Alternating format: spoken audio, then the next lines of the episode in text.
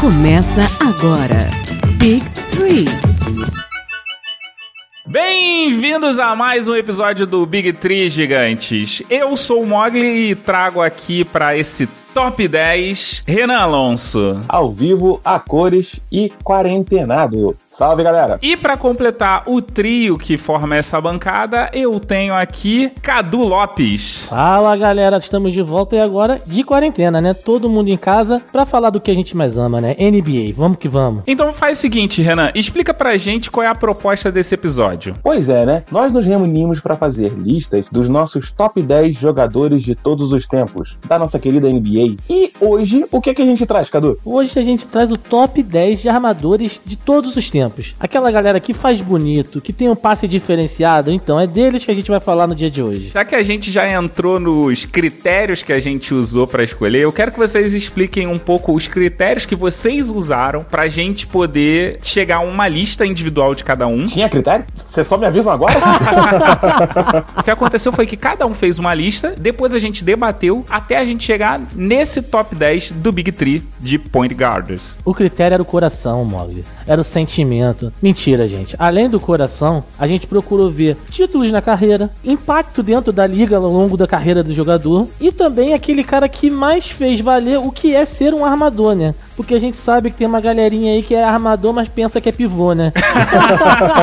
o mais incrível é que a gente tem um pouco de ojeriza pra galera que é reboteira, mas tem muita gente nessa lista que tem média de rebote bem alta aí. Eu curti muito fazer essa lista porque a galera que tá incluída aqui dá uma noção de como a posição ela evoluiu ao longo dos tempos. E se para melhor ou para pior, fica a critério de vocês. Mas a gente tem uma versatilidade muito grande do pessoal que tá aqui. Então vamos logo começar esse top 10, mas depois da vinheta.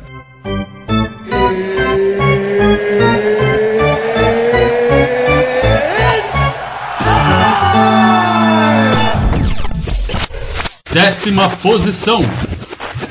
E em décimo lugar, Cadu, quem a gente traz? Traz ele, com garbo e elegância, às vezes tido como um encrenqueiro da liga, Chris Paul, o cara que já passou pelo time da Abelhinha, por Oklahoma City, pelo Houston Rockets, Los Angeles Clippers e hoje tá aí, mostrando que apesar da idade, ainda tem muito basquete para mostrar. É engraçado que todo ano que entra, a gente projeta o Chris Paul na descendente. Ele nunca tá na descendente, mas com certeza ano que vem ele vai estar tá na descendente. Garante. Garanto. Não sei se ele vai estar tá na descendente, mas a conta bancária dele vai estar tá na ascendente. Nossa senhora. essa, essa daí nunca teve na descendente, nunca foi pra baixo. Impressionante. Mas o motivo do Chris Paul estar aqui é porque, além dele ter jogado 15 temporadas, né? Ele entrou na liga em 2005, 2006. Essas listas, elas existem em vários lugares. E o Chris Paul é um dos poucos, ou se não o único, a aparecer em várias dessas listas de melhores point guards da liga, que ainda está em atividade. O Chris Paul, cara, ele é impressionante, né? Para mim, ele é um dos últimos moicanos, né? O cara que ainda traz aquele basquete clássico, aquele armador que controla a bola, ele não busca pontuação o tempo todo. Ele mudou um pouco isso na carreira dele quando ele foi pro Houston Rockets, que ele foi cobrado de pontuar, de bater para dentro. Só que ele ainda guarda essa coisa do armador clássico que ele traz desde a época de New Orleans, onde ele conquistou várias coisas também, né? Em questão de títulos individuais. Mas o Renan, por que que o Chris Paul está na décima posição da nossa lista? Como o Cadu mencionou, o Chris Paul é um dos poucos armadores assim puros. Você tem um cara que tem média já até então 9.5 assistências por jogo e uma média absurda de pontos, que é 18.5 para um cara que tá tão preocupado em fazer os outros colegas pontuarem, ele também pontua bastante. Outro detalhe muito importante é o caráter defensivo do Chris Paul. Ele já foi selecionado nove vezes para a seleção defensiva, seis vezes campeão de roubos de bola na liga, dez vezes All-Star, quatro vezes campeão de assistências. Em título não vem. Além de ter sido MVP e Rookie of the Year. Nona posição. Para trazer um pouco de polêmica nessa lista, a gente tem Tony Parker na nona posição. Ale, Tony. Ale, Tony.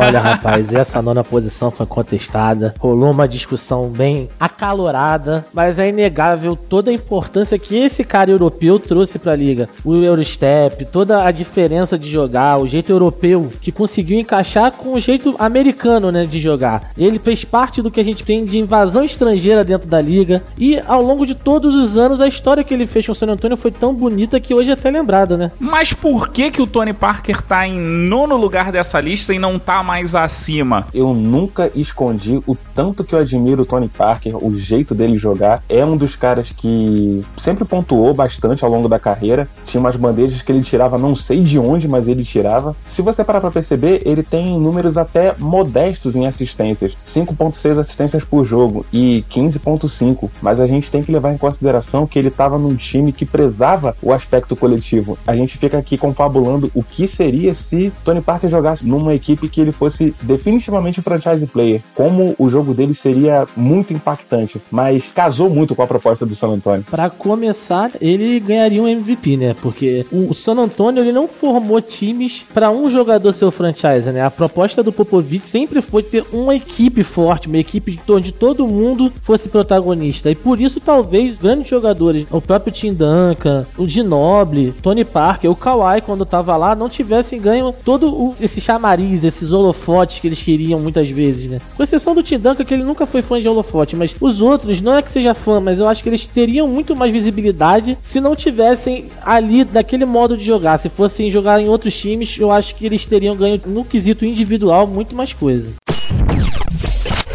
Oitava posição. E na oitava posição, vindo diretamente do deserto, Ah. Steve Nash. Sabe de onde ele vem? Do maior dos maiores. Ele vem de Dallas Mavericks.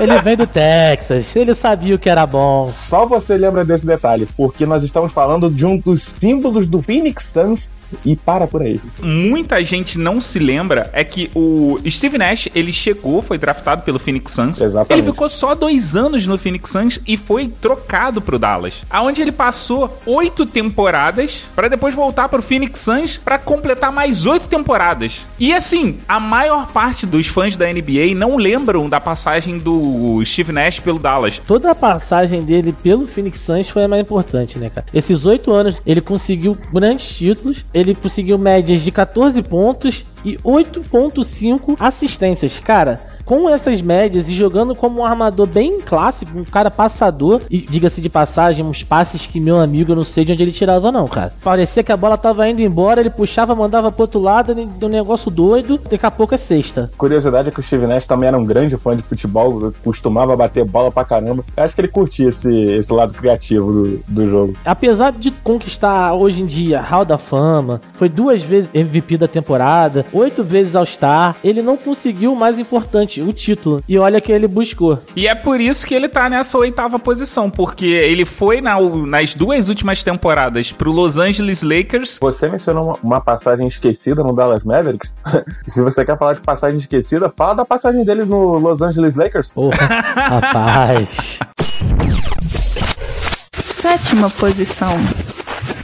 E na sétima posição a gente tem um tal Mr. Triplo Duplo. Não. Eu não estou falando de Russell Westbrook, eu estou falando do primeiro senhor triplo duplo da NBA, aquele que buscava isso de forma natural, Jason Kidd. Eu estou enganado ou estou vendo Dallas Mavericks mais uma vez nessa lista? Porque, salvo engano, dessa vez não há como vocês falarem que não lembram dele. Porque o nosso título, rapaz, o nosso título muito tem da mão desse tal, dessa criança aí, tá? Dessa criancinha aí. Trazida a peso de ouro, né? Sim, senhor. Além do Dallas, ele teve passagens no Phoenix Suns e passagem marcante pelo New Jersey Nets, onde jogou comer com Vince Carter e fizeram uma dupla que muitos acreditavam que ia conseguir alguma coisa, mas no fim, né, aquela velha história, sem título. Uma informação interessante é que o Jason Kidd e o Steve Nash jogaram os dois no mesmo time aos- ao, mesmo tempo, tanto no Dallas quanto no Phoenix Suns. E ele está na sétima posição porque, além dele ser Hall da Fama, ter ganho o Rookie of the Year e ter sido campeão da NBA, ele se aposentou com médias de 12,6 pontos por jogo e 8,7 assistências por jogo. Além de uma média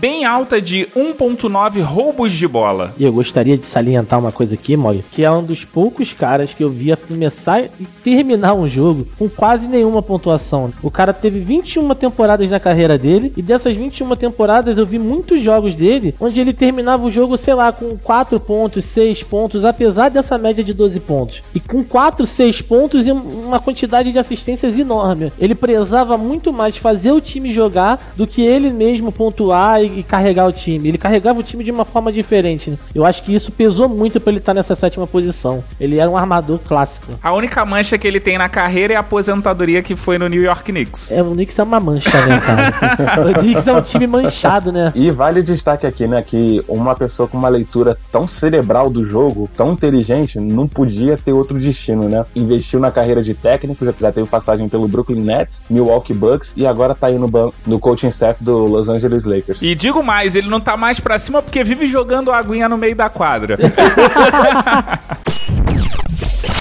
Sexta posição.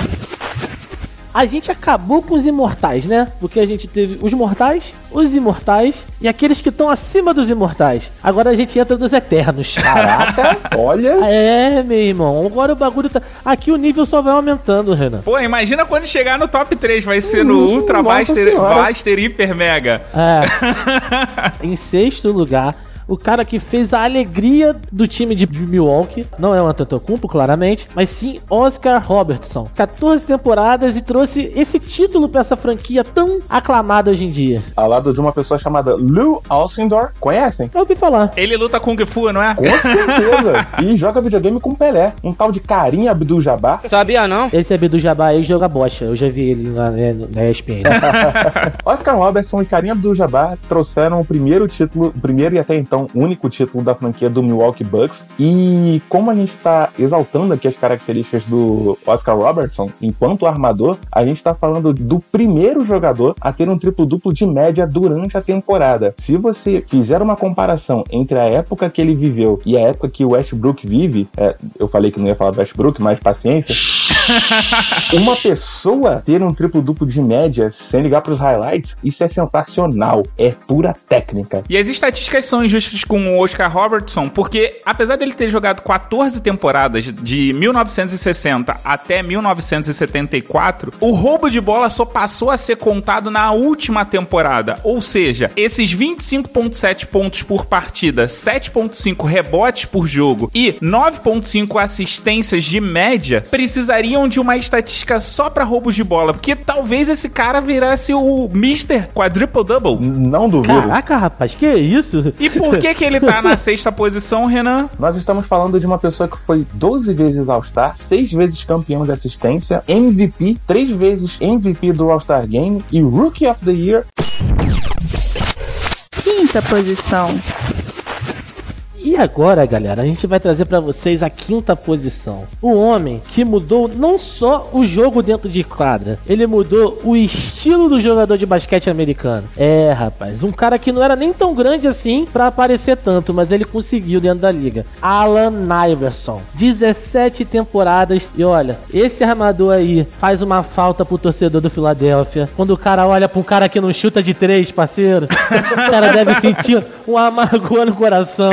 Olha, esse baixinho fez miséria, miséria. Um driblador nato, um armador fora de série. Uma pequena falha do destino fez com que ele não fosse campeão, mas merecia muito um título da NBA. Teve passagens não só pelo Philadelphia, né? Mas as outras passagens eu acho que a gente pode esquecer, né? Denver, Detroit, até o Memphis mesmo ali. Foi aquelas passagens já de fim de carreira, muito triste. Mas o tempo que ele teve em Filadélfia, ele fez a alegria dos torcedores de lá, com certeza. E aproveitando que o Cadu citou uh, a- essa co- injusta comparação do Iverson com Ben Simmons, o Iverson ele foi um dos símbolos do que a gente chama carinhosamente de combo guard. É um cara que jogava na posição 1, combinando características da posição 2. Ele jogou nas duas posições ao longo da carreira. Era um cara com características de pontuação e armação e não deixava a desejar em nada. Pô, nada mesmo, né? A gente só olhando pelas médias dele, foram 26.7 pontos na carreira, média de 6 assistências e também uma média de 2.2 roubos de bola por jogo. Cara, o cara que roubava pelo menos duas vezes a bola durante o jogo, isso como média é um negócio complicado. Hein? Vou te falar que ele tem uma média de roubo de bola com outro aí que tá nessa lista, que é bem conceituada, que é nada mais nada menos que o líder de roubos de bola da NBA. Mas vamos deixar isso para depois. Se você teve a possibilidade de ver o documentário sobre Allen Iverson, que estava disponível na Netflix, não sei se quando esse episódio for ao ar ainda estará, você vai ver que o Allen Iverson ele teve toda uma história conturbada para poder chegar na NBA, inclusive ele foi preso e precisou do perdão do governador do estado em que ele morava para poder se candidatar à NBA por conta de preconceito. E esse cara ele tem Hall da Fama, duas vezes All-Star MVP, uma vez MVP da liga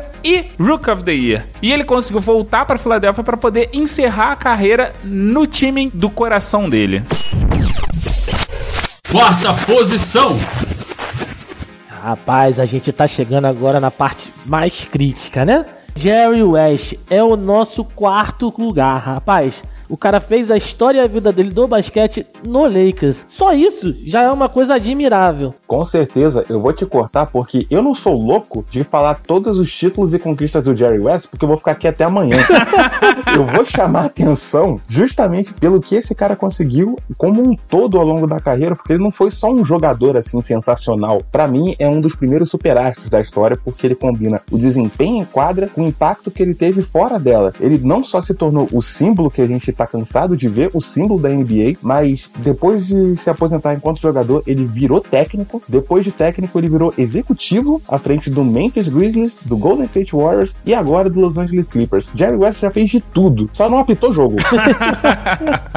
E a gente pode pautar o nível do Jerry West pelo seguinte ponto. Você lembra a nossa sexta posição quem foi, Renan? Sexta posição foi o nosso querido Oscar Robertson. Então, os dois jogadores, tanto Jerry West quanto Oscar Robertson, entraram na NBA na mesma temporada e incrivelmente tiveram 14 temporadas na NBA. Ou seja, entraram e se aposentaram no mesmo período. E infelizmente Jerry West não ganhou o prêmio de Rook of the Year porque perdeu para Oscar Robertson. Super aceitável. Mas em contrapartida, ele tem médias de 27 pontos por partida, 5.8 rebotes por jogo e 6.7 assistências por partida. Lembrando que só em 73, 74 que começou a ser contabilizado o roubo de bola. Mas como o Renan não quis falar as conquistas todas do Jerry West, porque senão a gente ia passar 10 horas aqui nesse podcast, eu vou só dizer algumas para vocês. Além de ser Hall da Fama, ter ganho um campeonato da NBA, ter sido MVP ele foi MVP das finais, mas ele é o único jogador na história da NBA que foi MVP que perdeu a final. Normalmente a gente está habituado a ver times que vencem terem o MVP das finais, e é por causa desse cara que os vencedores tenham o MVP. Você imagina o clima da festa? Eu acho sim que o pessoal que perde também merecia ganhar. Imagina você tá jogando com o seu maior arquirrival. Tipo, você é do Los Angeles Lakers e você perde pro Boston Celtics. Mogli, agora eu vou te falar. Imagina você ter que jogar com J.R. Smith. Você tem que levar o seu time. Você tem que levar o seu time desacreditado até a final da NBA. Você não merecia pelo menos levar isso? Ok, é, Pelo menos isso. é justificável. Terceira posição. Tá na hora da nossa terceira posição. O médico receitou que o Mogli não pode anunciar nossa terceira posição. Eu vou fazer esse favor pra ele. Por favor, por favor, coração, ó, palpitando, ó. Não, não, não, não. Não era Covid, era amor. Ouvinte, prepare o seu shortinho curto. Nossa medalha de bronze vai para John Stockton, armador do grande Utah Jazz, grande ícone dos anos 90, membro do Dream Team de Barcelona em 92 e não é nada mais nada menos que detentor do recorde de assistências da NBA até hoje. Ninguém deu mais assistências do que John Stockton em toda a sua carreira. O John Stockton é um armador que é inegável, né, cara? Vamos falar a verdade. A definição de armador passa por John Stockton. Mas eu vou falar um negócio aqui. A verdade é que a maior conquista do John Stockton foi ser vice do Jordan, né, cara? Mogli, aceita. Mas brincadeiras à parte, Hall da Fama, uma vez All-Star MVP, líder da NBA em roubo de bola, e assistência. Só isso já qualifica ele prontamente pra estar nessa lista, sabe qual é? Eu acho que o Mogli, ele pode falar melhor. Mogli, abre o coração pra gente. Fala sobre John Stockton, vai. Cara, o que eu posso dizer desse, desse cara que muito conheço e, e muito sou apaixonado? Considera pacas.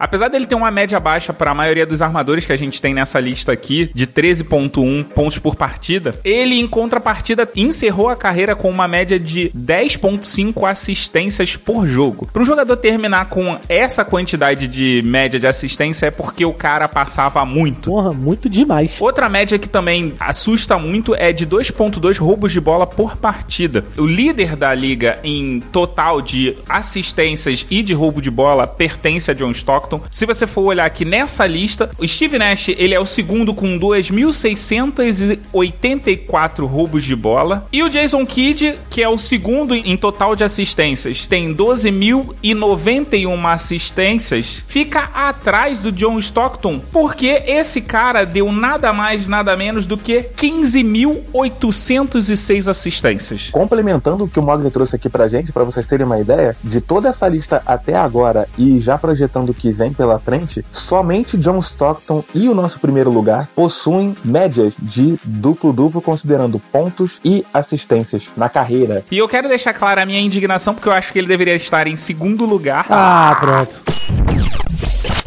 Segunda posição. E a maldade que eu trago no segundo lugar, eu trago um bad boy de respeito, eu trago a Zaya Thomas. Nós estamos falando de um cara que pisou no pé de muita gente, mas essa muita gente com o pé pisado olha e fala: esse cara foi sinistro.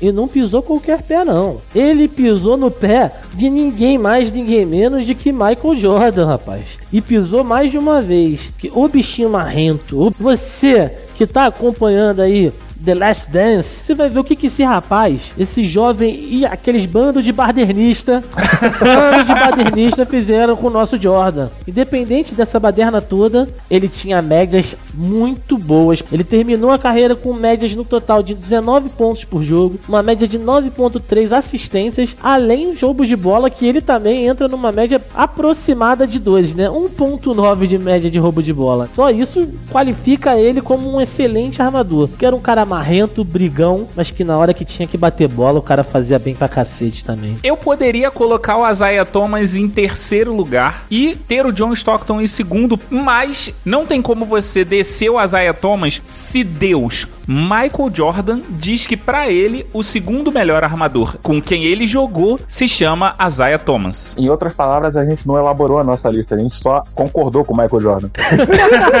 Engraçado você mencionar isso, porque, curiosamente, a última coisa que eu fiz antes de assistir The Last Dance foi assistir o documentário dos Bad Boys. E foi muito bacana você ter os dois lados da história. Você vê o lado do pessoal de Detroit e você vê o relato do pessoal do Chicago Bulls depois. É muito bacana você comparar a postura de um com a postura de outro. E não dá pra negar o quanto a Zaya Thomas e companhia deram o sangue pra trazer os títulos pra Detroit. E deram sangue de verdade, né? E, e bota sangue nisso. Eu duvido que no final daquelas partidas contra o Bulls não tinha pelo menos os arranhões, alguns ossos meio fora do lugar, porque é meu amigo. E se todas essas informações que a gente deu até esse momento não te convenceram do porquê que a Zion Thomas tem que ser o segundo lugar dessa lista, ele é Hall da Fama, duas vezes campeão da NBA, duas vezes MVP do All-Star Game e uma vez MVP das finais. Primeira posição.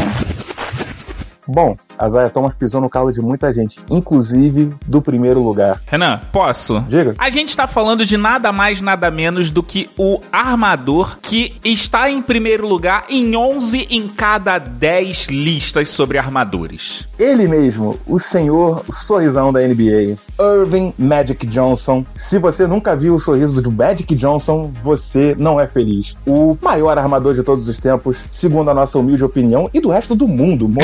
Se vocês não não me leve a mal. A opinião do universo corrobora com a gente. Acho que o Johnson, ele não só o exemplo como jogador dentro de quadra, toda a história dele e a situação dele para com a AIDS e como ele lidou com isso, como ele mostrou pro mundo que tem como você viver mesmo com a doença, você se cuidando e cuidando dos outros. Ele não abaixou a cabeça, ele sofreu muito dentro da liga por causa disso. Isso até encurtou a carreira dele, porque eu acho que ele teria mais um tempinho jogando, mas ele teve que parar antes. Mas o cara ele foi um monstro, né? O cara ele armando, ele era fora de série e os números dele falam também por ele, né, cara? Uma média de 19.5 pontos por jogo, 7.2 rebotes e 11 assistências. Um armador ter uma média de 7.2 rebotes é um número bem alto, né? Ainda mais para alguém que nem sempre tá lá no garrafão brigando. Era uma época que a NBA brigava dentro do garrafão com a vontade fora de série. Mas isso é um mero detalhe, porque a gente tá falando de um cara com um porte super atlético que tranquilamente jogaria em qualquer uma das cinco posições. Tamanha era a versatilidade e a inteligência, principalmente do Magic Johnson. Você pega um vídeo de highlights, melhores momentos, você vai ver cada passe que deixa você de queixo caído. Magic Johnson, cara, é assim algo fora de série. E se você for comparar um Magic Johnson com qualquer um dos nove citados nessa lista, nenhum deles vai conseguir chegar perto ao cinco campeonatos, três vezes MVP de finais, três vezes MVP de temporada regular e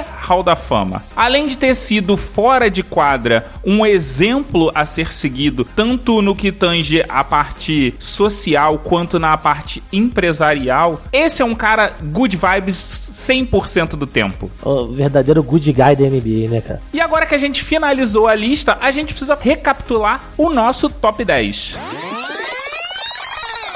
Em décimo lugar, Chris Paul. Em nono lugar, Tony Parker, Aletoni. Oitavo lugar, o canadense Steve Nash. Em sétimo lugar, Jason Kidd. Sexto lugar, Oscar Robertson. Em quinto lugar, a resposta, The Answer, Alan Iverson. Em quarto lugar, The Logo, Jerry West. O bronze da casa, John Stockton. A prata da casa, o bad boy, Isaiah Thomas. O nosso menino de ouro, top armador de todos os tempos, Magic Johnson. Mas calma aí, não acabou ainda não, gente. Ué, tem mais? Temos menções honrosas nesse episódio. Eita! Essas menções honrosas são nomes que a gente considera impactantes na armação, mas eles não chegaram ao nível dos nossos 10 listados, que são Bob Cousy do Boston Celtics, Gary Payton, do Seattle Supersonics. Não só do Supersonics, como do Miami Heat e do Los Angeles Lakers. Mas a gente tá falando da passagem boa dele. e esse é um dos motivos dele não ter entrado nessa lista. Com certeza pe- pesou um bocado. E aqui eu vou chamar Walt Frazier, The Clyde, do New York Knicks. Na época que o Knicks era bom. Faz tempo, hein? Faz tempo. E agora a gente entra na sessão polêmica aqui, porque eu tenho indignação com pelo menos um desses dois. Eu tenho com os dois, mas um muito mais que o outro. Renan, vai aí que a bucha é tua. É notório que não é um consenso, mas não dá pra negar o impacto que esses caras tiveram. Eu estou falando de Russell Westbrook e Stephen Curry do Golden State Warriors. É muito errado botar o Westbrook nessa lista. Até em menção honrosa. Eu colocaria. É uma menção desonrosa. O meu coração tá amargurado. Mas Uh, o Westbrook é um atleta, assim, absurdo, se você está considerando a capacidade física dele. Foi o segundo jogador a ter um triplo-duplo de média. E a gente pode acusar ele de ter banalizado o triplo-duplo. O motivo do asco que ele causa é que não foi uma coisa fluida. Ele realmente se propôs a isso e o time comprou a ideia. O time ajudou ele a alcançar esses números. Mas não dá para menosprezar esse feito. Mas é isso, querido ouvinte. Infelizmente a gente chegou ao fim do nosso top 10. Se você concorda com a nossa opinião ou se você discorda de alguma posição, faz o seguinte: deixa o comentário aqui, ou você pode ir nas nossas redes sociais, que são o que, Cadu? no nosso site www.bigtree.com.br, no Instagram e no Twitter, arroba BigTreeBR. Lembrando que nós também estamos no Facebook, onde temos o grupo de ouvintes do Big Tree. Chega lá e cola com a gente. E se você quiser, você pode ouvir o Big Tree em qualquer agregador, no Deezer, iTunes, Google Podcast e Spotify. E se você acha que o nosso trabalho merece um reconhecimento, merece os seus sei lá, 50 centavos, não sei como é que tá o dólar, né? Tu quer receber em dólar? O ouvinte ele pode colaborar com o Big Tree com 5, 10 ou 15 reais. Mas como o dólar já tá em 6 reais, não dá mais pra gente dizer contribua com um dólar pra gente. Você que gostou tanto, tanto, tanto, que não quer parar de ouvir o Big Tree, toda sexta-feira a gente lança o Big Tree Update, que vem trazendo todas as novidades da liga na semana. E aguarde o próximo Top 10 com mais posições e mais jogadores vindo por aí. Abraço, galera. Valeu!